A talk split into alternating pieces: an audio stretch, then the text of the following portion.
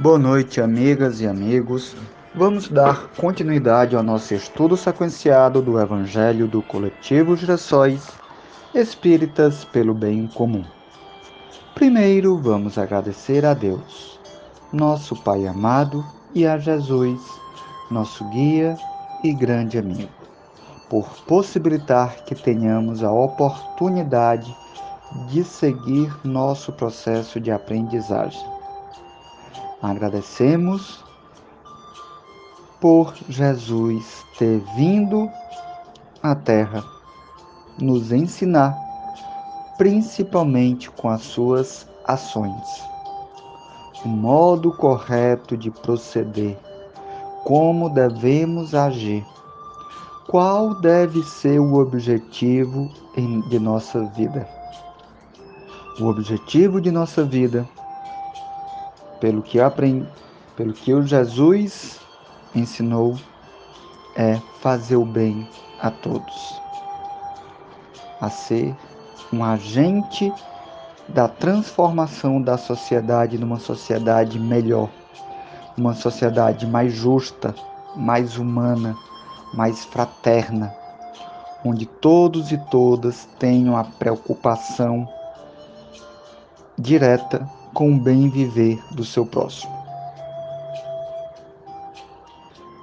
Pedimos que nos ajude a enxergar essa nossa missão. Ilumine nossa mente e aqueça o nosso coração para que nunca percamos a oportunidade de trabalhar em prol da humanidade.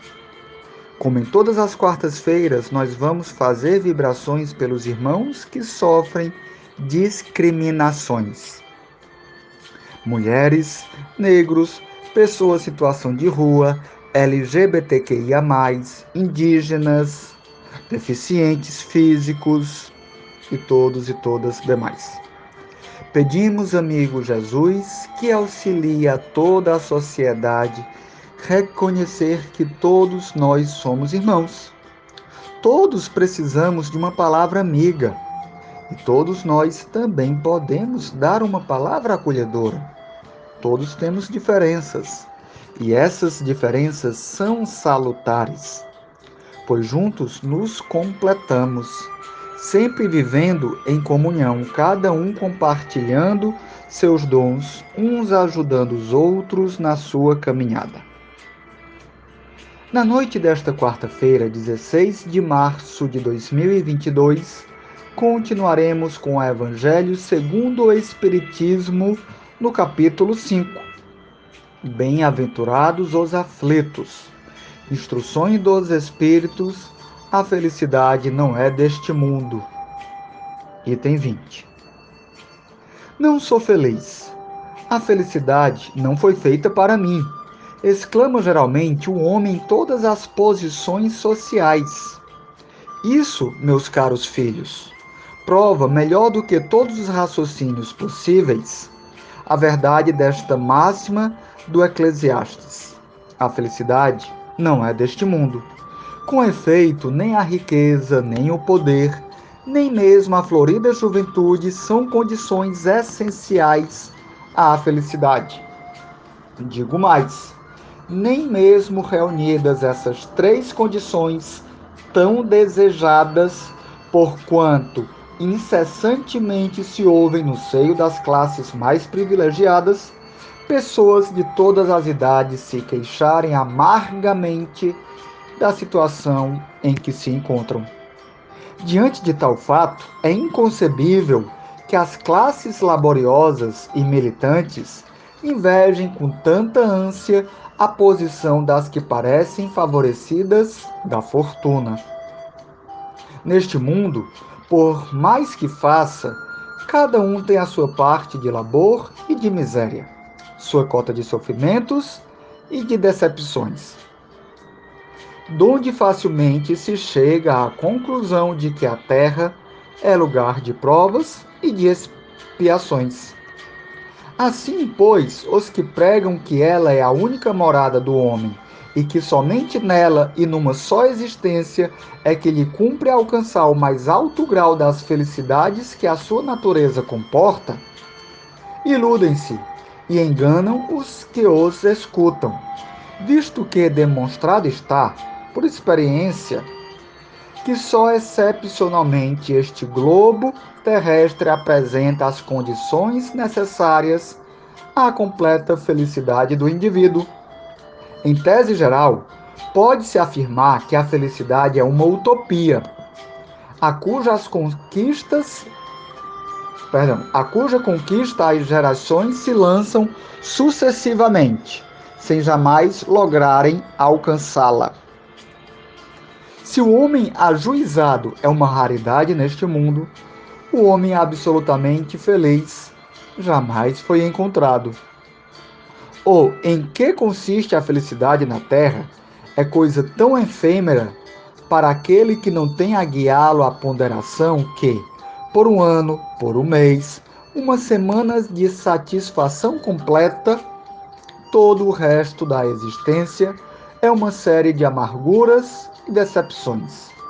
E notai, meus caros filhos, que falo dos venturosos da terra, dos que são invejados pela multidão.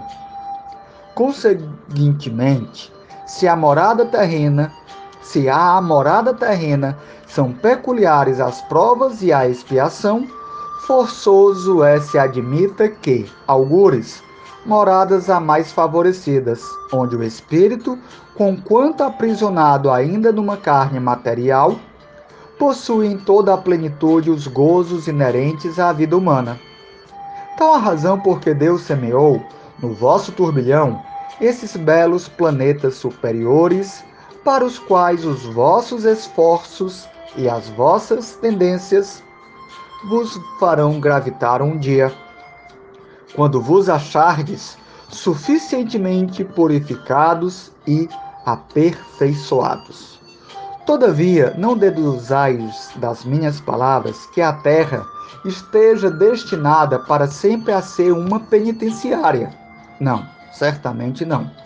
Dos progressos já realizados, podeis facilmente deduzir os progressos futuros, e dos melhoramentos sociais conseguidos, novos e mais fecundos melhoramentos.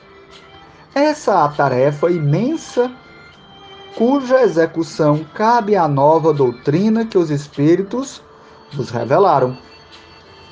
Assim, pois, meus queridos filhos, que uma santa emulação vos anime e que cada um de vós se despoje do homem velho. Deveis todos consagrar-vos à propagação desse espiritismo que já deu começo à vossa própria regeneração. Corre-vos o dever, o dever de fazer que os vossos irmãos participem dos raios da sagrada luz Mãos, portanto, à obra, meus muito queridos filhos. Que nesta reunião solene todos os vossos corações aspirem a esse grandioso objetivo de preparar para gerações por vindouras um mundo no qual já não seja vã a palavra felicidade. François Nicolas Madeleine Cardeal Morlot, Paris, 1863. Meus amigos minhas amigas, depois de lida esta passagem não breve sobre a felicidade, fica claro que muitas vezes o que nós pensamos ser felicidade é no máximo uma felicidade passageira, uma felicidade momentânea. E que mesmo conseguindo tudo aquilo que acreditamos que trará felicidade, muitas vezes não trai, ou melhor, quase nunca trai, traz realmente a felicidade. Ou se trouxer, é passageira. Um ponto que ajuda muito a explicar por que a felicidade ainda não é deste mundo diz respeito aos nossos objetivos neste mundo.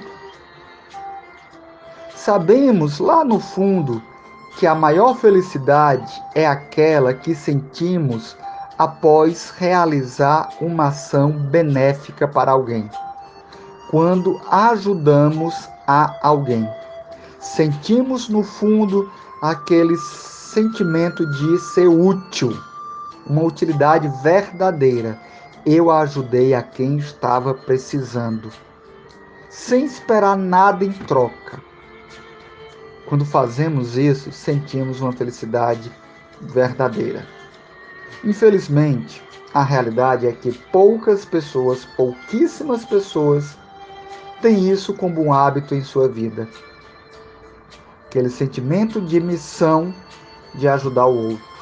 Nos enganamos, achando que teremos, seremos felizes quando tivermos um ótimo emprego, tivermos um ótimo casamento, tivermos um ótimo carro, uma ótima moradia. Mas nem sempre. Ou tivermos, mesmo quando é um desejo mais purificado, tivermos umas ótimas amizades. Mas se essas amizades não se transformam em ação para o bem da coletividade, não nos trará a felicidade verdadeira, que é o agir conforme Cristo nos ensinou, que é cuidar do nosso irmão. Obrigado por nos acompanhar neste estudo sequenciado do Evangelho do Coletivo Girassóis Espíritas pelo Bem Comum. Que fiquemos todos em paz, sabedores de nossa missão de seguir o caminho ensinado por Jesus caminho de amor e de fraternidade. Que assim seja. Boa noite.